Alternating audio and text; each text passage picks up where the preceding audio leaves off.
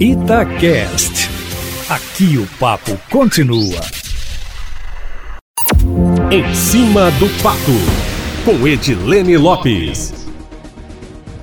No intervalo de uma semana, a contar a partir de amanhã, Minas Gerais vai receber a visita do ministro de Meio Ambiente, Ricardo Salles, e do presidente da República, Jair Bolsonaro.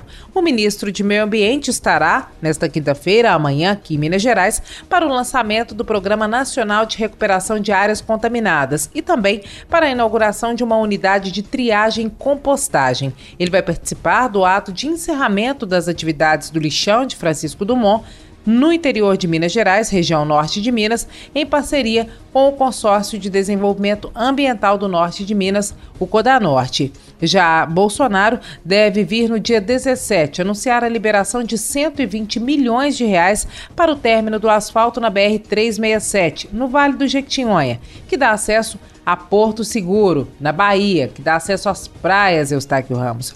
Bolsonaro deve pousar em Almenara e depois vai para Salto da Divisa, onde assina o termo. O ministro de Infraestrutura, Tarcísio Gomes de Freitas, também deve acompanhar o presidente da República, Jair Bolsonaro, além de deputados e senadores como Carlos Viana, do PSD, que agora é vice-líder do governo. O ministro Marcelo Álvaro Antônio teria sido demitido agora à tarde. A equipe de Marcelo Álvaro Antônio ainda não confirma, mas a informação circula forte em Brasília de que o ministro não ocupará mais a pasta. Ele que é mineiro, é aqui de Belo Horizonte, é tido como um homem de confiança, um homem forte de Jair Bolsonaro. Estava com ele aqui em Juiz de Fora durante a campanha, quando ele foi esfaqueado, inclusive ajudou a socorrê-lo.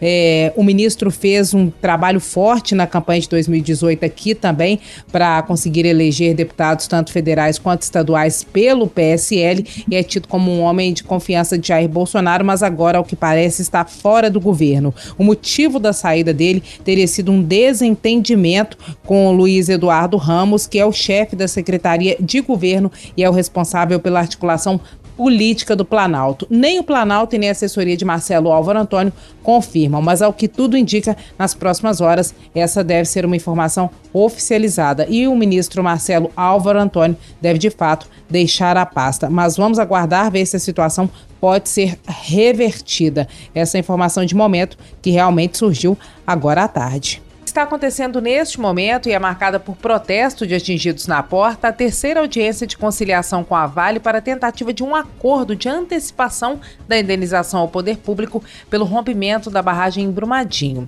O valor ainda não foi definido, por isso o acordo não deve ser fechado hoje, conforme a Itatiaia apurou e antecipou mais cedo. A proposta inicial do Ministério Público Estadual e Federal, da Advocacia Geral do Estado e da União e das defensorias, além do governo do Estado de Minas Gerais, foi de 54 bilhões. A última proposta da Vale foi de 21 bilhões de reais, 33 bi a menos que o pedido.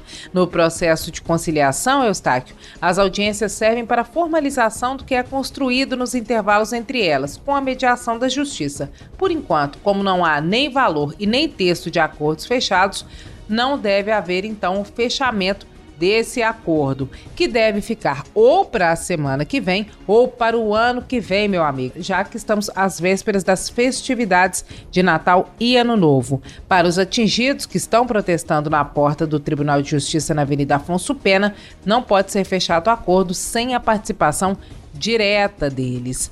Por falar em Ministério Público, Eustáquio, agora a instituição vai contar com uma nova coordenadoria, a Coordenadoria de Mineração, que será criada pelo novo Procurador-Geral de Justiça, Jarbas Soares Júnior, que assume o cargo na próxima sexta-feira.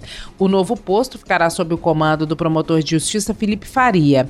A área de Meio Ambiente será coordenada pelo promotor de Justiça Carlos Eduardo Ferreira, que você se lembra era o responsável pelas promotorias de Justiça de Meio Ambiente quando a barragem rompeu em Mariana e ele atuou ativamente na tentativa de construir soluções de reparação nesse caso, Eustáquio Ramos. Então, ele volta ao posto, agora na coordenação novamente. É isso, meu amigo. Amanhã eu volto, sempre em primeira mão e em cima do fato.